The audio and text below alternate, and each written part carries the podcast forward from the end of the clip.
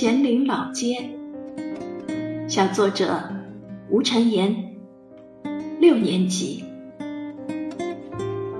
没有任何原因，自然而然的想起了咸宁老街。犹记儿时，最喜欢乘着外公的三轮车去逛老街。每次经过阿泰家，总要停下来进屋打个招呼，寒暄几句。邻家的奶奶听到了，也会过来，带着一大堆糖果。布满黑点的房子，冒着青烟的烟囱，还有老人们慈祥的笑脸，总给我温馨的感觉。天花板上的吊灯颤抖摇晃，却使狭小昏暗的房屋充满了温暖的光。这种氛围铺满了老街的每个角落。再度坐上三轮车向前去，坑坑洼洼的路面让我跟着车一颠一颠的，直到广场大树下。水泥地上摆着被注实的木凳，几个大爷正与此地高谈阔论。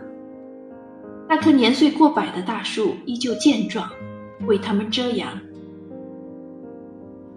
老街延伸下去，又是另外一番热闹景象。卖菜的大伯招呼着过往的行人，聊天的大妈在另一边八卦，几个和我年纪相仿的孩子自顾自地玩着弹珠。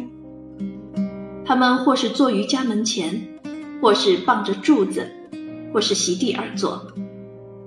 外公也下了车，和他的发小聊上几句。不知不觉，人烟稀少了，幽静了。老街也到了尽头，再往下只有冷清的新楼房。回过神来，面颊上已经布满泪珠。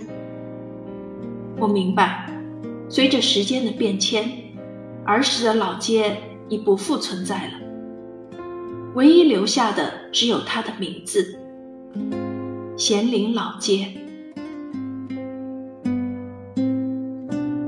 教师点评：文章以咸宁老街开篇，又以咸宁老街收尾，浑然一体。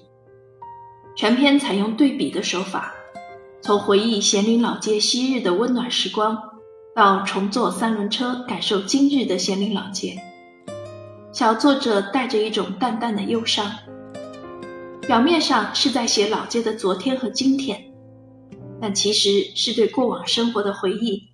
也是他对童年无忧无虑生活的留恋。